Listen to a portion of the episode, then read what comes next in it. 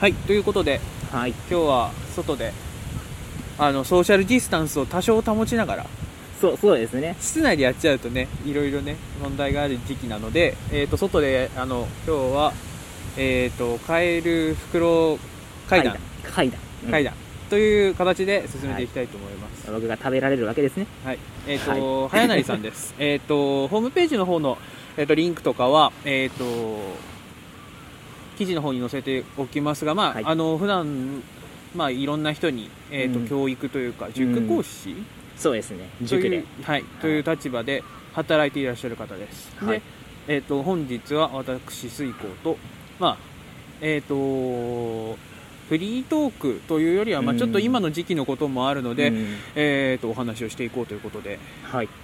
外にいますなのでいろいろ音が入りますが、まあ、ご了承くださいというところですので まずよろしくお願いします。お願いします。はい。やいや寒い感じの。やべえそういう感じだうわそうですね。でまあえっ、とまあちょっとそこここの話をする前に打ち合わせを軽くはしたんですけど、うん。まあ今その結構家庭内で一緒にその子供たちとこう過ごす人が多くなっている中で、うんえっ、とまあいろいろその親御さん的にその、子供たちに何をすればいいか、な何をして過ごせばいいかとか、うん。勉強の面とかどうすればいいかとう気んになってらっしゃる方が多いと思うんですけどそうですね。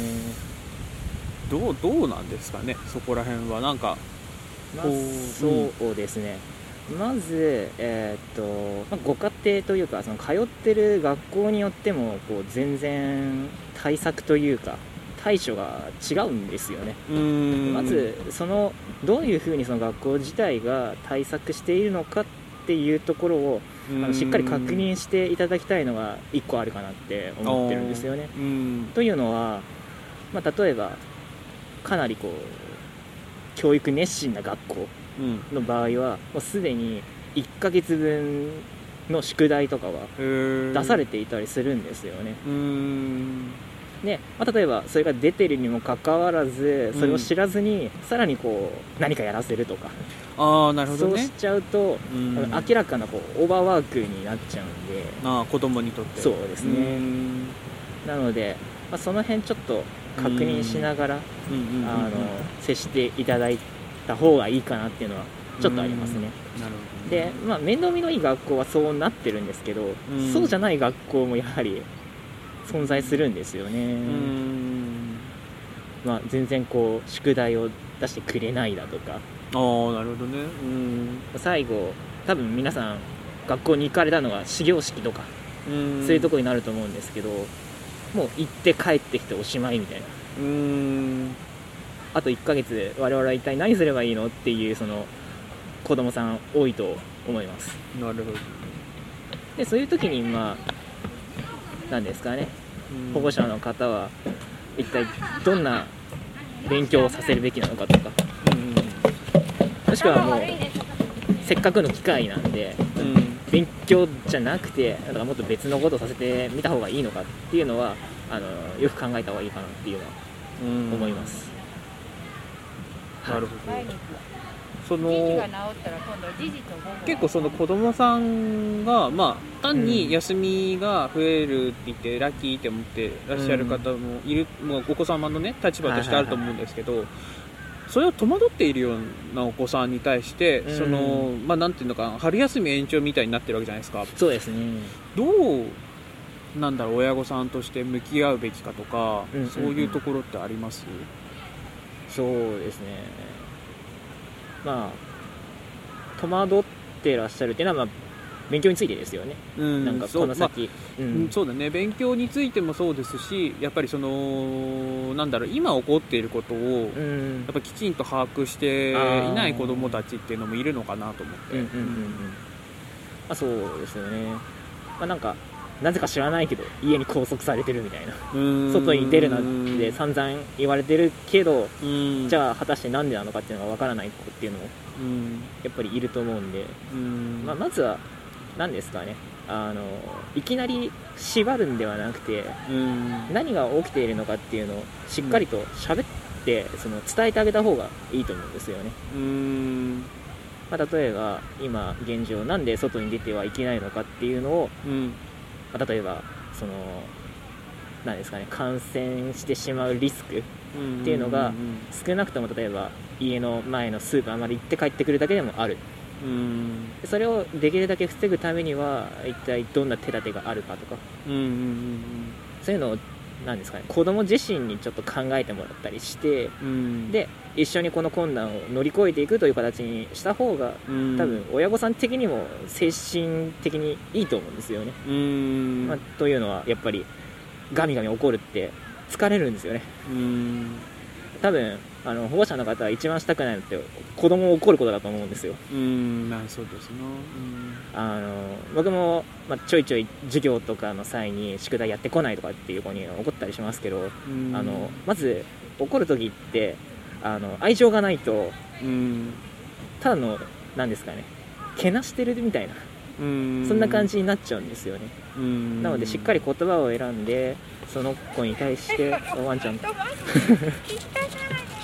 すげえドリフトしてるうん。どうぞはい、すみません。まあその子供にその怒る時ですね。怒る時に、まあその愛情を持って接してあげないと、その先その怒られた子ってやっぱシュンとしてしまいますし、うん。そのシュンってなった後、うん。もしけなされたように取られてしまうと、多分うん。もうその大人の言うことって聞かなくなっちゃうんですよね。ああなるほどね。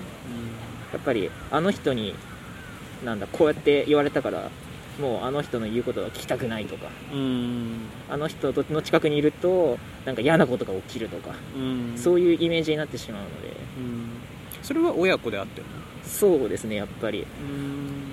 うん。あのなんかスーパーとかで見かけるじゃないですか。ギャン泣きしてる子にうん。めっちゃ怒ってる親御さんみたいな。うんでああいうの観察してるとうん。ただこっちのやってほしいことをひたすら押し付けてるんですよね。例えばここで泣くなとか。うん。これは買えない買っちゃいけないうん。以上みたいな。うん。その後に理由そのなぜかっていうのが伴えばうん。少なからずその子供の頭で考えますしうんその余地っていうのをやっぱり与えてあげるべきなのかなっていう。うその上でやっぱり欲しいってなった場合はやっぱ何かしらの何ですかね子供からのアクションがあるはずなんですよね、うん。そういうのちょっと考えてほしいかなっていうふうに思います。なるほど。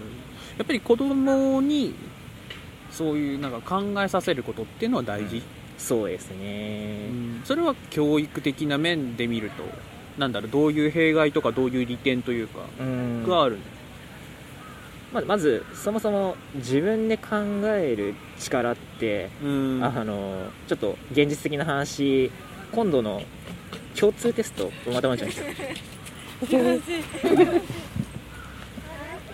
大学共通テストってあの、うん。まあ、今度からあの始まるんですけど、うん。そのテストっていうのがあの思考力を問われる問題すごく多いんですよね。あそうなんだ。へえ今までのセンター試験っていうのはなんかマーク式でこうん。うよくある多分皆さんご存知のあのテストなんですけど。うんうんあれからどう変わるのかっていうとうん。うんなんか問題の傾向としてなんか日常生活みたいなところから例えば数学であれば数学的な問題を引っ張ってくる。うんよくあの出てくる話としてはなんか T シャツをうんうん。文化祭で売る話がよくあるんですけどおというのは、うん。まあえー、と T シャツを例えば全部で100枚プリントして、うん。でみんなお揃いのを着たいとうんいう時にどの業者に頼めば一番安く上上がるのかみたいな。なるほどなるほど。でそれに対してあの表とかデータとかいっぱい出ている中で自分でその数学的な知識を使いながらどれが一番安いのか。うん。でその理由はなぜなのかっていうのを、まあ、マークでなんか選ばせたりするんですけど。うん。そんな問題が出てくるんですよね。うん。でもしここで自分で考える力がない、うん。まあ従来とちょっと言いますけど、うん。その従来の勉強方法だと公式を覚えてるだけなんで、まあそうですね。うん。その公式一体この日常生活のどこに当てはまるのってことになっちゃうんですよね。どう使えばいいのそうそういうことです。なるほどね。うん。もうテンプレの形でしか問題見たことないんで。うん。ただ自分で考えてる子たちだと、うん。もうそもそも日常生活で数学を使ってるんですよね。なるほどなのでああこれ自分の知ってる場面だって言って解けていくっていうことがやっぱり多いと思います。うん。なのでまあそもそもこの考える力っていうのはうん。もう思いっきり勉強とつながっているなと思うところですよね、なるまあ例挙げるときりないんですけど、ほど。なるほどね。うん。やっぱりそのうーんそういった、まあ、勉強の面うんでもやっぱり考える力が問われて、まあ、もちろんそのでもって言ったけどやっぱりそのねやっぱり生きていく上ではいろいろ判断をしたいとかっていう中で、うんうんうん。まあ、やっぱり考える力が必要とされるものだからね。そうですよね。うん。なるほどね。今のそのじゃあやっぱり考える力が、うん。そのまあ、親御さん、まあ、一番最初だと親御さんとの関係性を作っていく上でも大事だし、はい。まあ、今話した話だとその将来的なその学力的なものでも大事っていう話をうんしてましたけど、はいまあ、そしたら今の時期に、うん。えーとまあ、その家族で過ごすうん。時間が多いわけじゃないですか、はい。その時に意識することやることってあります？そう、まあ、まあ一応もちろん課題はあるっていう話は先ほどしてたとはまあまあま思うんですけど、うんせっかくその家族が家に揃ってるんで、うん。まあ、例えばあの自分の子供がどんなその将来設計をしているのかみたいなそうういう話をなんかなんとなくこう聞いてみるのもありなのかなっていうのはちょっと思ってて、まあ、別にうん。もちろんあの全然決まってないっていうのがあの普通なんでそこで決まってないからといって早く決めなきゃってことではないんですけど、うん。まあ、例えば子供がどんなことが好きなのかとかうん。逆に嫌いなのかとかそういうのって実は知らないんですよね。ああ親親親がお子さんの方が。うんなんで、ねそういうのを探ってみるのもまた面白いのかなっていうのはうん。ありますね、まあなんかこう嫌がって言ってこないこともありますけどね。まあ 思年春期特有特有の。そうだねでもやっぱりその、うん自分の観点で言っちゃうとその、誰かが、まあ、人がその誰かを対象にして興味を持つとか、関心を持つっていう時点でやっぱりそのエネルギーというか人が持っているものっていうその意識がやっぱり相手に伝わるものがあって、ん。やっぱりそのやっぱ興味関心を持ってくれているっていうことの安心感だとか、やっぱりそれがまあ思春期のものであったその犯行であったとしても、でもやっぱり自分にねやっぱ興味持ってもらえてないことって、やっぱり分かるもので。ああそうなんですか。うん。やっぱりなんかなんだろう。やっぱり興味を持ってもらったりとかお話をしてくるから反抗することができるもので自分にそう、うん。何も意識を持ってきてない人に対しては多分反抗もできない。うん。それこそあのこう好きの反対は無視ですっていう言葉もあるぐらいだけど、ね。やっぱりその、ね、やっぱり関心を持ってもらえるっていうふうなことは、うん。やっぱりなんだかんだ分かるんだと思うんですよね、うん。うん。やっぱりそういうことって人とのつながりの中ではうんその、おっしゃってるように、まあ、成果が成果っていうか何か結果が出ないにしろ、うん。そういう話をしようとすること自体が、うん。うん、大事なのかもしれないとは思いますよね。そうですよね、まあ、その時間的機会っていうんですかね、うん。もうなんなら朝から晩までずっと一緒にいるっていうお家もあるかもしれないんで、うん、そうですよね、うん。テレワークとかになっちゃうとねそうですよね。まあ、ちょっとお仕事してる間はあれかもしれないですけど。うんうん。そうだね、やっぱりまあすごく語弊を恐れずに言えば、うん。いい機会であるのはいい機会ではあるのよねきっとね。そうなんですよね。うん。多分あの保護者の方も、うん。そのいつもこう出勤の時間にはこう行かなきゃいけないし帰ってくる時間も遅いしでうん。全然時間が取れなかったところをうん。全部家でできるので、うん。その出勤時間分余裕ができるじゃないですか、うん。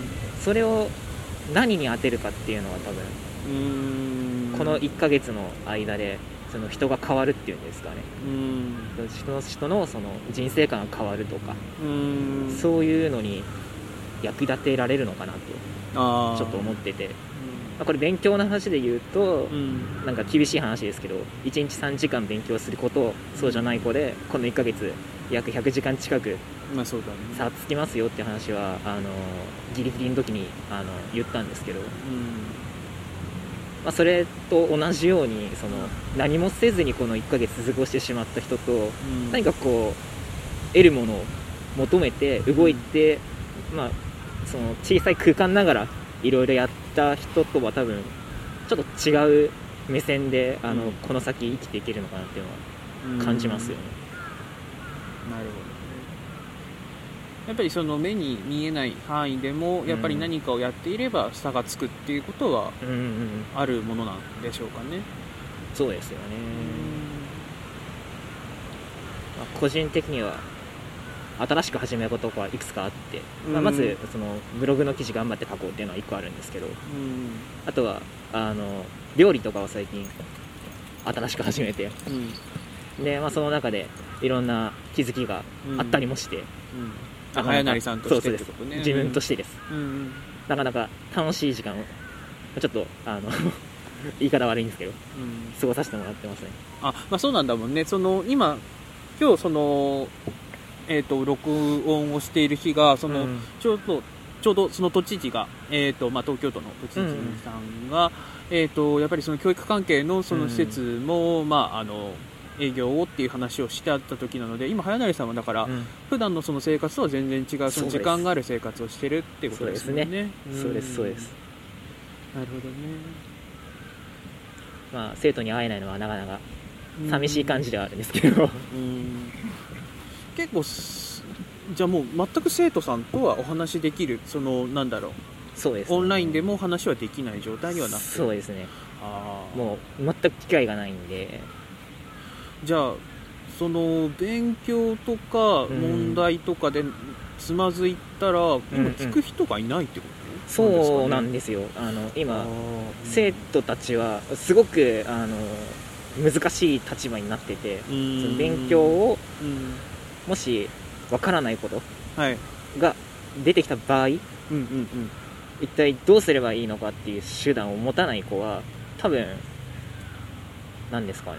困っちゃうっていうか。うんまあそうだよ、ね、どうすればいいか分かんなくなっちゃうとうん思うんですよね。うんうんうんまあ自分のその見てる生徒たちには、まあうんあの常々自分でこう考えてどうけ、まあ、解決していくのかっていう話をしてるので、まあ、それを実践してくれてればいいんですけど、うん。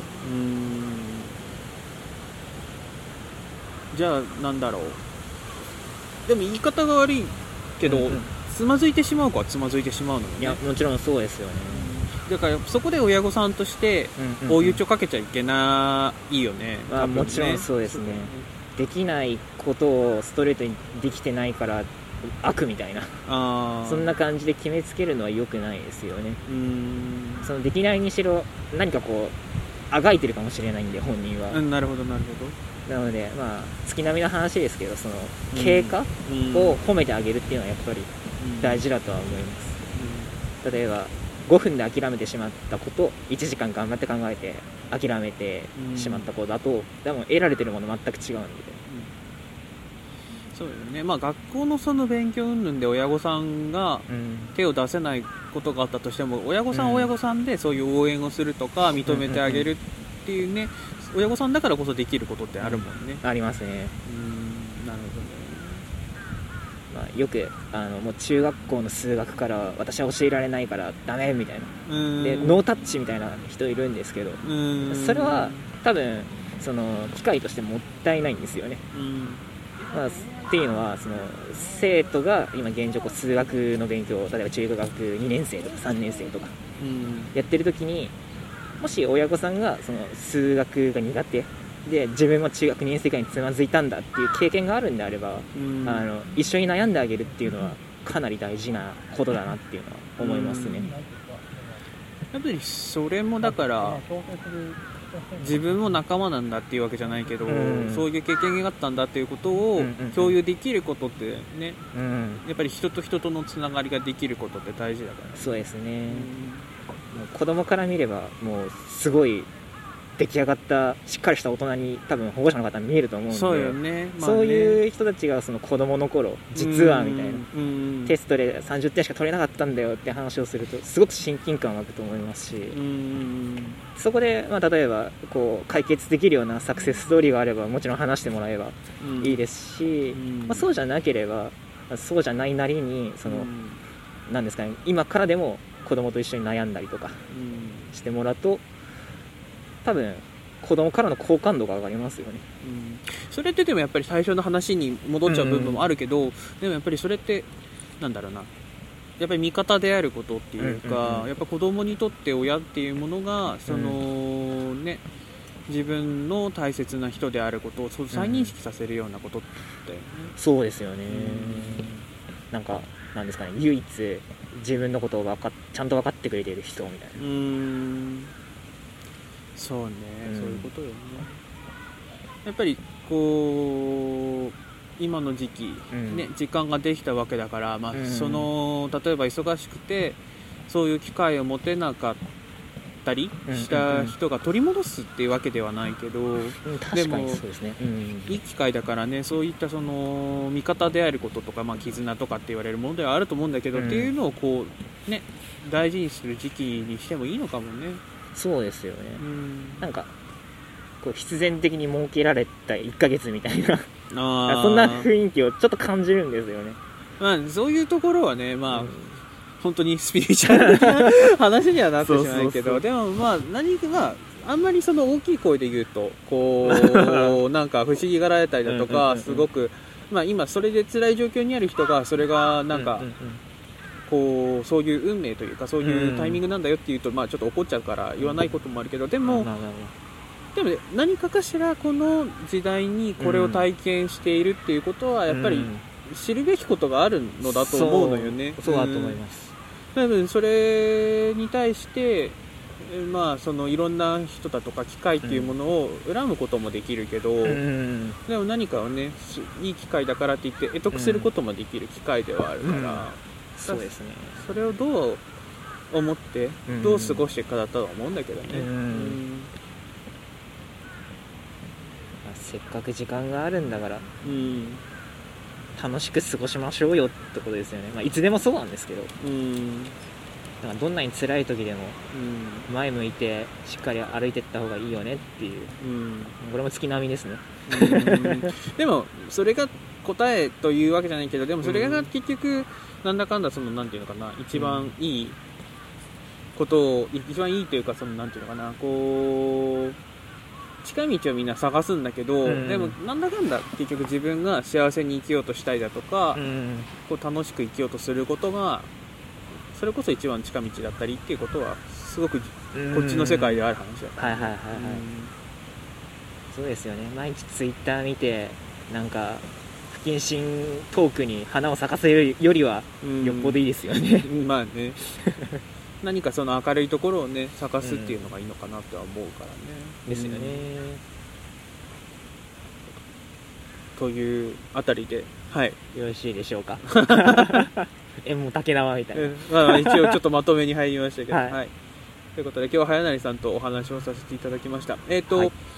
今その早成さん早成さんの方あのブログの方で教育だとか、うん。あの今日話せなかったようなそのまあ、お子さんと親御さんっていう風な関係性とか間柄に対してのお話をとてもいろいろ書いていらっしゃって、はい。でまあ、今日そういう話こういう話をさせていただいたっていうのも、まあ、私が考えているその、うんうん霊的なところと、まあ、共通というか似ているところがあるかなと思ってお話をさせていただきました、なので、まああのーなんかその子供の教育とか成長というところでそのおお悩みになった時には、うん。まあ、私みたいなその変人に聞くのもいいですけどいやいや あの、まあ、その今の,、ね、その教育という現場を見ているあの方もあのここにはいらっしゃいますのでそういう方にもお聞きしていただければなと思います。ぜひぜひおはい願いします、ということで、はい、今日は若干寒くなってきた公園の中で えーとインタビューということで、はい、ご協力いただきありがとうございました。ありがとうございました。あのまた機会があったら、